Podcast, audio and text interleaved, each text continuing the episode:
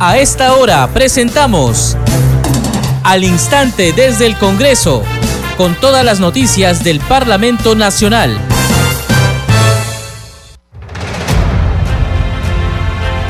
Faltan 18 días para el Bicentenario del Congreso de la República, 200 años construyendo democracia.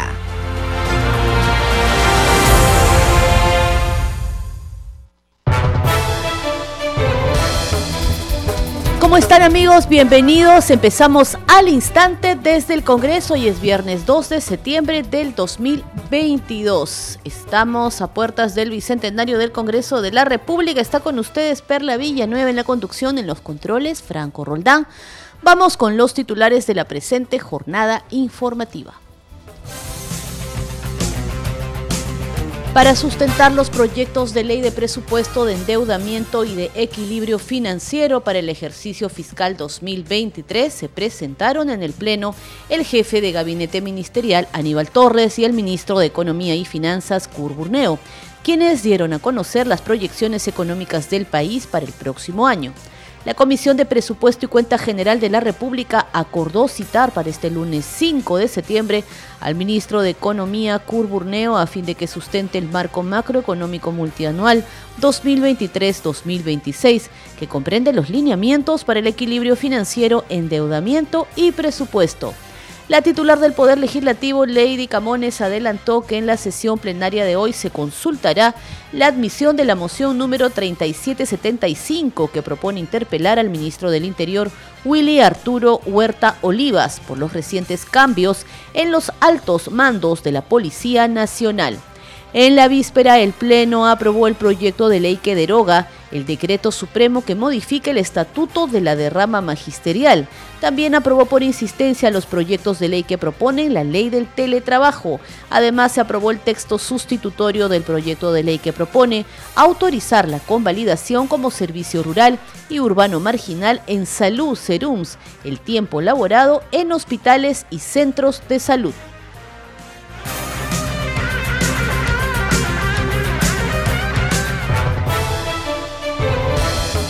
En el instante desde el Congreso les contamos que ante el Pleno de la Representación Nacional, el titular de la presidencia del Consejo de Ministros, Aníbal Torres, y el ministro de Economía y Finanzas, Cur Burneo, sustentaron los proyectos de ley de presupuesto de endeudamiento y de equilibrio financiero 2023, en cumplimiento de lo dispuesto en el inciso C del artículo 81 del reglamento del Congreso. Escuchemos parte de lo que fue la sustentación del jefe de gabinete, Aníbal Torres.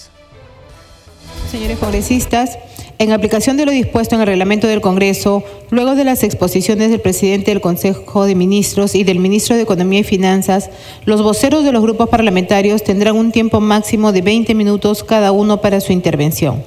Asimismo, se concederán 10 minutos en total a los congresistas no agrupados. Tiene la palabra el presidente del Consejo de Ministros, señor Aníbal Torres Vázquez. Señora Presidenta del Congreso de la República, Lady Camones Soriano. Señor eh, vicepresidente, que no, que no están, señores congresistas, señoras congresistas. En cumplimiento del artículo 80 de la Constitución Política del Perú y del artículo 81 del reglamento de este Congreso, me presento ante el Pleno para sustentar conjuntamente con el ministro de Economía y Finanzas los proyectos de leyes de presupuesto de equilibrio financiero y de endeudamiento del sector público para el año fiscal 2023. En la actualidad, el Perú se encuentra en un escenario de continuas presiones inflacionarias ocasionadas en parte por choques internacionales negativos, los cuales generan el incremento de los precios de la energía y de los alimentos, generando con ello la necesidad de implementar políticas monetarias más restrictivas. Por ello, el proyecto de ley de presupuesto público para el año fiscal 2023 opta por articular las prioridades de la población, las cuales son ejes estratégicos de este gobierno y a su vez asegurar la estabilidad económica que adyuve coadyuve a una mejor distribución de los recursos con miras a mejorar los niveles de vida de nuestros compatriotas. A su turno, el ministro de Economía y Finanzas, Curburneo Farfán, dio a conocer los temas relacionados a las proyecciones de su sector para el presente presupuesto, así como la política macroeconómica y monetaria que se viene implementando en eh, sus diversas variables económicas para el país. Refirió la necesidad de la implementación de un conjunto de medidas que contribuyan a impulsar el gasto privado y público, así como un plan de reactivación. Escuchemos. En términos generales, el presupuesto, ustedes pueden ver la siguiente diapositiva, el presupuesto ha crecido en términos nominales en 9%, pero descontando la inflación, el crecimiento del producto, perdón, del presupuesto es solamente de 4%. Que dicho sea de paso, es un presupuesto que está absolutamente alineado con lo que es la normatividad fiscal. Es decir, entre otras cosas, el déficit fiscal del 2.5 para este año y 2.4% para el próximo, definitivamente va a ser respetado como parte de lo que es un manejo fiscal prudente. En la siguiente miramos un poquito lo que es el financiamiento del presupuesto. Y ustedes pueden ver las distintas fuentes. Cuando hablamos, por ejemplo, recursos ordinarios, que básicamente son impuestos, el otro, la otra fuente de financiamiento son los recursos directamente recaudados, que son como una suerte los ingresos propios que tienen, digamos, los pleos, y se ha hecho allí ciertamente una modificación. Una parte importante de los recursos directamente recaudados se les va a dar el tratamiento como si fueran recursos ordinarios, o sea, como recursos provenientes de la recaudación tributaria fundamentalmente. A esta hora los parlamentarios continúan con el debate tras la sustentación en el Pleno de los proyectos de ley de presupuesto, de endeudamiento y de equilibrio financiero 2023. Escuchemos parte de la intervención del legislador Alejandro Soto Reyes de Alianza para el Progreso. Para nosotros, analizar este presupuesto, este proyecto de ley del presupuesto, significa una vulneración a los derechos e intereses del interior del país. Porque el presupuesto para el 2023 alcanza la suma de 214.700 millones de soles. Sin embargo, en la distribución de este presupuesto, que es totalmente centralista, porque si tenemos en cuenta que en el país hay 1.874 municipios entre provinciales y distritales, y si a eso le sumamos que hay 2.859 municipios de centros poblados, se tiene que en la distribución del presupuesto únicamente para los gobiernos locales se asigna un 13.9%. ¿Qué van a hacer los municipios provinciales del país? Los municipios distritales con el 13.9% de este presupuesto. Y desde la bancada Perú Libre escuchemos la intervención y posición del congresista Flavio Cruz. Gobierno Nacional 66.5%, 142 millones y más. Gobiernos regionales 19.7%, no llegan ni al 20%. Y gobiernos locales ínfimos, diminutos, en cierto modo ofensivos para el Perú profundo, ¿no? 13.8%. Hay una distribución absolutamente irracional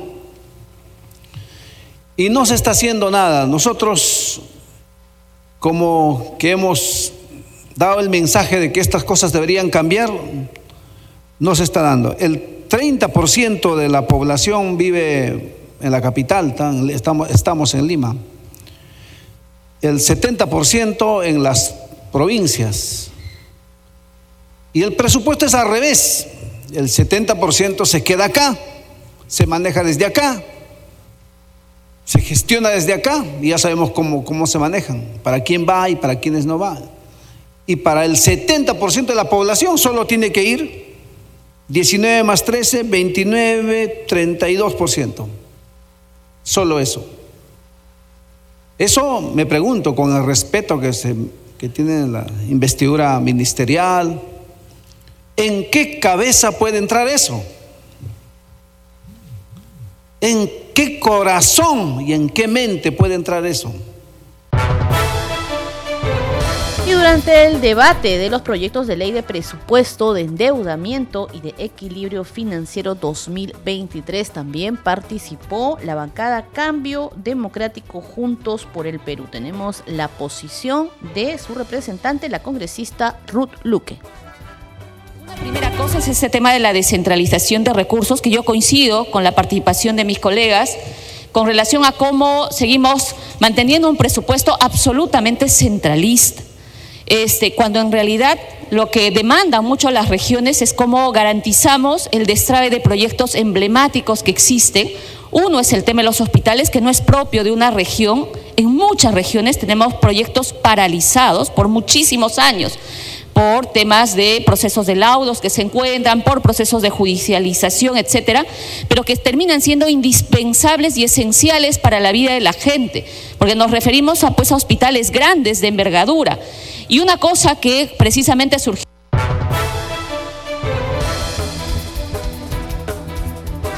Vamos a dejar de momento el debate de la ley de presupuesto en el Pleno de la Representación Nacional para contarles que hoy desde muy temprano sesionó la Comisión de Presupuesto y Cuenta General de la República, la cual acordó citar para el lunes 5 de septiembre el ministro de Economía y Finanzas Curburneo Farfán con el objetivo de que sustente el marco macroeconómico multianual 2023-2026 que comprende los lineamientos para el equilibrio financiero, endeudamiento y presupuesto. Así lo dio a conocer el titular de ese grupo de trabajo, el parlamentario José Luna Galvez. Durante esta sesión y luego de analizar la propuesta de cronograma de trabajo para la sustentación de las referidas iniciativas. Vamos a escuchar al parlamentario José Luna ese, en, este sentido, la Comisión de Presupuesto y Cuenta General de la República, de conformidad con lo establecido en el artículo 34 del reglamento del Congreso de la República tiene la responsabilidad de dictaminar principalmente los proyectos de ley de presupuesto, ley de endeudamiento, ley de equilibrio financiero, del presupuesto del sector público y de la cuenta general de la República. Además, está encargada del seguimiento y fiscalización de los actos de gobierno y del funcionamiento de los órganos del Estado. Asimismo, le compete el estudio y dictamen de los proyectos de ley y proyectos de resolución legislativa que sean puestos en su conocimiento y de absorber las consultas internas y externas sobre asuntos que sean de su competencia. Según lo acordado, las sesiones ordinarias serán los días martes a las 11 de la mañana, martes 11 de la mañana, y las extraordinarias cuando sean necesarias por urgencia de los temas y sesiones descentralizadas cuando nos desplacemos al interior del país. No hay que olvidar que cuando se analice y termine el presupuesto para el año fiscal del 2023, las sesiones serán continuas y permanentes. El plan de trabajo considera actividades administrativas y reglamentarias legislativas de fiscalización y control político, de representación. Además, se propone formar grupos de trabajo. Acá está la proposición de grupo de trabajo, entre otros. Los señores congresistas que deseen hacer uso de la palabra pueden solicitarlo para efecto de mejorar esto. Pero la idea es que va a ser ponentes, va a salvar todas las facilidades, no hay ninguna restricción. Si un congresista quiere estar en, tener información de una región, de un sector, lo que se, la pide, se la vamos a entregar. Y, pero eso va a quedar totalmente claro, cristalino, quién va a ser el ponente. Si son uno, dos o tres de esa misma región, ellos serán los ponentes de esa región y sustentarán y revisarán y analizarán y ayudarán a la Comisión de Presupuesto a tomar decisiones. Continuamos en al instante desde el Congreso. Vamos a cambiar de tema porque nos vamos a la Comisión de Fiscalización. La ex viceministra de Vivienda Elizabeth Añaños, el ex asesor de Vivienda Salatiel Marrufo, así como los hermanos David Paredes Navarro y Walter Paredes Navarro, hermanos de la primera dama Lilian Paredes, no acudieron a la citación a la Comisión de Fiscalización. En la sesión se escuchó los descargos del empresario Leider Dani Núñez Cigüeñas, propietario de la empresa Lenusac, quien respondió sobre los 17 proyectos adjudicados entre noviembre del 2021 y enero del 2022. Haciendo referencia que antes de que ingrese en mandato el presidente Castillo, yo ya había ejecutado más de 100 obras están completamente culminadas y liquidadas. Ahora sí, me pongo a disposición, señor presidente. En esta última gestión presidencial, usted ha ganado más obras que en, en varios años, de lo que podemos eh, escuchar de su propia versión. Sí, por ahora mi estadística. En la actualidad, eh, ¿cuántos contratos tiene en ejecución? Tengo un promedio de 34 contratos antes del cierre del informe que he hecho para... ¿Directamente con su empresa o como consorcio? Este, la mayoría en consorcio, señor presidente. Eh, ¿La mayoría de ahora o de, los- de las otras gestiones también? De ahora. De De ahora. Y, y, o sea, siempre ha habido consorcios y siempre también he participado solo, ¿no? No tengo esa estadística ahorita, pero Correcto. la mayoría Pero ha sido en en consorcio. esta gestión eh, ha participado su empresa propiamente y también de manera consorciada. También, un ejemplo clarísimo. Este, por ejemplo, en el gobierno regional de Lambayeque, he adjudicado una obra solo con Lenusac, que es un colegio un aproximado de 11 millones 600, y en el decreto cero, este, en el decreto que está en cuestión, ¿no? El 102 2021, he adjudicado siete obras en consorcio. Señor Núñez, ¿usted conoce al presidente Pedro Castillo? Soy un ciudadano tacabambino y lo ¿Cómo, cómo? puedo ver cuando ejercía su carrera de docente. No, no, lo entendí muy bien. ¿Usted conoce al presidente Castillo? Lo conozco al presidente porque soy de Tacabamba y lo he visto como docente. O sea, usted lo conoce desde antes de que sea presidente. Lo conozco de- porque son del mismo pueblo. Ya, ¿En qué circunstancias conoció usted al presidente? Bueno, simplemente he visto al presidente que ha sido un dirigente sindical y no recuerdo si es que nos hemos saludado porque como funcionario público de mi distrito, yo también he podido realizar algunas obras en, en la comunidad de Puña, ¿no? Y la verdad que no, no recuerdo si lo he saludado o no, pero... Ah, pero o sea, o sea, ustedes han eh, tenido reuniones de manera presencial, personal, usted, usted Ninguna. Ninguna, señor ¿Nunca se ha reunido con el presidente? De, ninguna. Y de pronto usted ha tenido comunicación telefónica o con, con cualquier otro eh, medio eh, virtual con el presidente, Pedro Castillo. Ninguna, este, Ya, entonces, no se ha reunido presencialmente, no ha tenido comunicación eh, vía internet o cualquier otro medio con el presidente de la República. no, no, señor, este, Y antes que fuera presidente, como le digo, probablemente se hayan saludado por el tema este, político. probablemente Ok, yo ok. haya podido llegar a inaugurar alguna obra en su comunidad Perfecto. y lo haya saludado, pero no lo recuerdo exactamente. Eh, usted ha realizado aportes de campaña en la primera y segunda vuelta eh, de la de la candidatura del presidente Pedro Castillo. Ni he realizado aportes ni he participado en la campaña.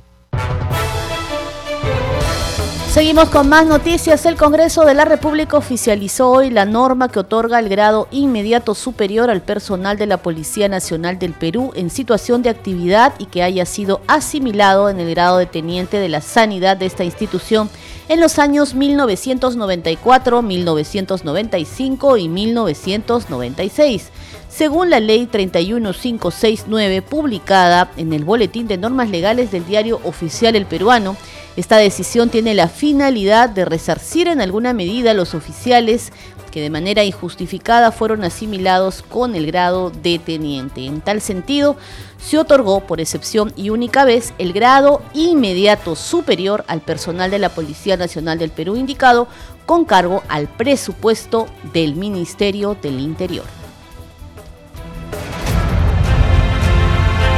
Congreso de la República, 200 años construyendo democracia.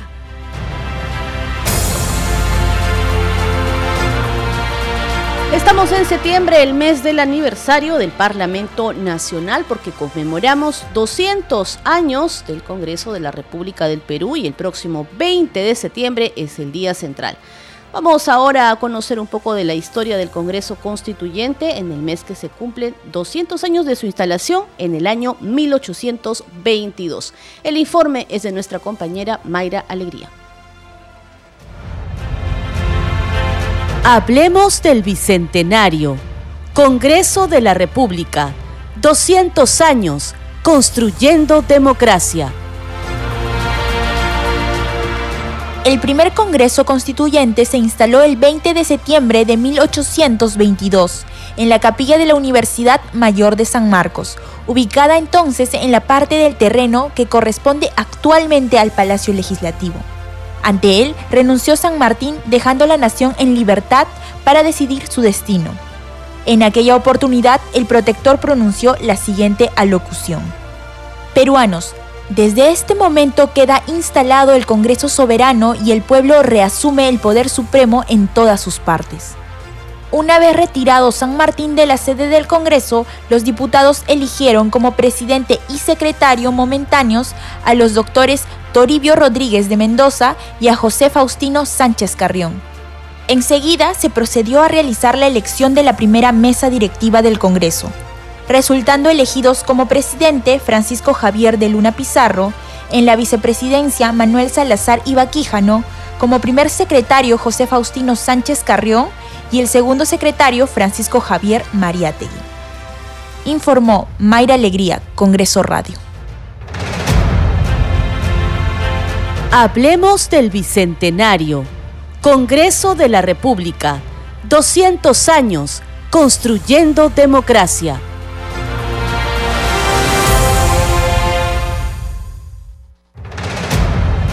Y con ocasión de los 200 años del Congreso de la República, el Parlamento Nacional tiene la Comisión Especial del Bicentenario, que está liderada por el congresista Arturo Alegría García, con quien ha conversado nuestro compañero Ricardo Alba Martínez. Aquí parte del diálogo. Es importante eh, en esta fecha conmemorar un poco y recordar la historia, ¿no? 200 años no se cumplen así nomás y creo que eh, los 200 años del Congreso del Perú lo tiene que de algún modo enorgullecer como, eh, como país porque tenemos una institución que ha soportado determinados gestos a lo largo de la historia.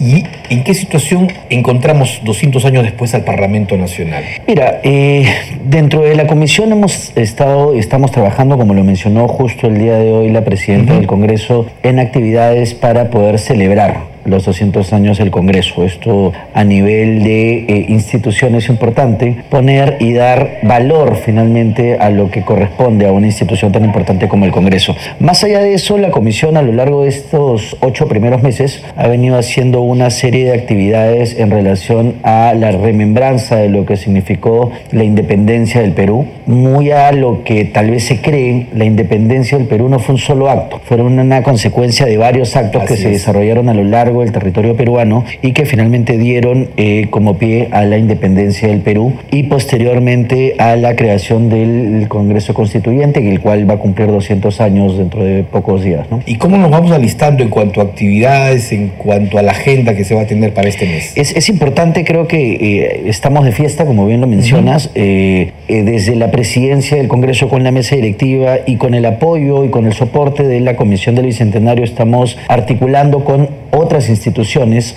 para poder hacer convenios institucionales que permitan hacer una eh, ceremonia de categoría de 200 años. Pero adicionalmente a eso, como Comisión del Bicentenario, sí estamos tratando de poner en valor nuevamente lo que ha significado los 200 años del Congreso. Es por eso que hemos pedido a la mesa directiva la impresión nuevamente de los textos que se crearon también y lleven un texto que hace remembranza de todo lo que ha significado estos primeros 200 años del Congreso de vida, de, vida institucional del Congreso de la República. Ahora también, eh, cuando uno recorre las instalaciones del Parlamento, encuentra imágenes, monumentos de quienes han liderado el Parlamento en su momento a lo largo de todos estos 200 años, ¿verdad? de vida republicana. Sí, efectivamente, y creo que es importante eh, también mencionar que el personaje del milenio, o sea, del, del, centenario, perdón, que es don Miguel Grau, tenemos un escaño aquí. Así es. Que todas las sesiones, eso es algo que es eh, un gesto importante que tiene que conocer la ciudadanía, cada vez que se inicia un pleno, siempre el relator menciona el nombre de don Miguel Guerrero Seminario y todos los congresistas decimos presente al escaño como remembranza a quien de algún modo representa un poco este honor que debe significar ser parlamentario de la República. Congreso de la República 200 años construyendo democracia.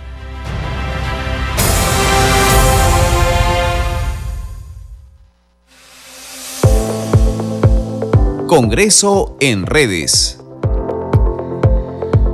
Actualizamos la información en las redes sociales con nuestra compañera Danitza Palomino. Muchas gracias, Perla. Vamos a dar cuenta de las publicaciones en redes sociales. Iniciamos con la cuenta del Congreso de la República. Utilizan el hashtag Pleno del Congreso, dice el titular de la PCM Aníbal Torres y del Ministerio de Economía Cur Burneo, sustentan los proyectos de ley de presupuesto de endeudamiento y de equilibrio financiero 2023 en cumplimiento de lo dispuesto en el inciso C del artículo 81 del reglamento del Congreso. Vamos con otra publicación de la cuenta oficial del Congreso de la República. Citan a la presidenta presidenta del Parlamento, Lady Camones. Dice, el Congreso ha jugado un papel muy importante en nuestra historia republicana. Desde este poder del Estado se han generado, reconocido y defendido los derechos más relevantes de los peruanos. Es parte del discurso que dio la presidenta por el bicentenario del Congreso de la República.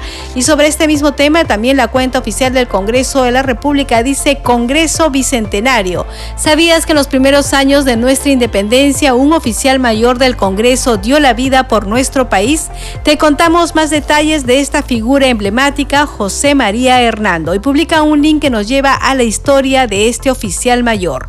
Finalmente, la congresista Adriana Tudela publicó en su cuenta de Twitter lo siguiente, en el último pleno se aprobó por insistencia la ley del teletrabajo que otorga seguridad y predictibilidad a cientos de miles de teletrabajadores con un marco jurídico permanente y estable. Necesitamos esta ley en beneficio de la creación de empleo y la reactivación económica. Bien, Perla, son algunas de las publicaciones en redes sociales. Adelante con usted en estudios. Muy bien, Danitza, muchas gracias por esa completa información. Este programa se escucha en las regiones del país gracias a las siguientes emisoras. Radio Inca Tropical de Abancaya Purímac, Cinética Radio de Ayacucho, Radio TV Shalom Plus de Tingo María, Radio Madre de Dios de Puerto Maldonado, Radio TV Perú de Juliaca Puno, Radio Amistad de Lambayeque, Radio El Pueblo de Ayacucho, Radio Satel Perú de Lampa en Puno, Radio La Voz del Valle de Aplao en Arequipa, Radio Estar de Moyendo en Arequipa, Radio Gaceta Ucayalina Online, Radio Líder de la Unión en Piura, Radio Victoria de Ocros en Huamanga, Ayacucho. Enseguida, los titulares de cierre. Para sustentar los proyectos de ley de presupuesto de endeudamiento y de equilibrio financiero para el ejercicio fiscal 2023, se presentaron en el Pleno el jefe de gabinete ministerial Aníbal Torres y el ministro de Economía y Finanzas Cur Burneo, quienes dieron a conocer las proyecciones económicas del país para el próximo año. La Comisión de Presupuesto y Cuenta General de la República acordó citar para este lunes 5 de septiembre al ministro de Economía, Cur Burneo, a fin de que sustente el marco macroeconómico multianual 2023-2026, que comprende los lineamientos para el equilibrio financiero, endeudamiento y presupuesto. La titular del Poder Legislativo, Lady Camones Soriano, adelantó que en la sesión plenaria de hoy se consultará la admisión de la moción número 3775 que propone interpelar al ministro del Interior, Willy Arturo Huerta Olivas, por los recientes cambios en los altos mandos de la Policía Nacional. Y en la víspera, el Pleno del Congreso aprobó el proyecto de ley que deroga el decreto supremo que modifica el estatuto de la derrama magisterial. También se aprobó por insistencia los proyectos de ley que proponen la ley del teletrabajo. Además, se aprobó el texto sustitutorio del proyecto de ley que propone autorizar la convalidación como servicio rural y urbano marginal en salud serums el tiempo laborado en hospitales y centros de salud. Hasta aquí las noticias en el instante desde el Congreso. Muchas gracias por su compañía. Nos reencontramos el día lunes con más noticias del Parlamento Nacional. Buen fin de semana.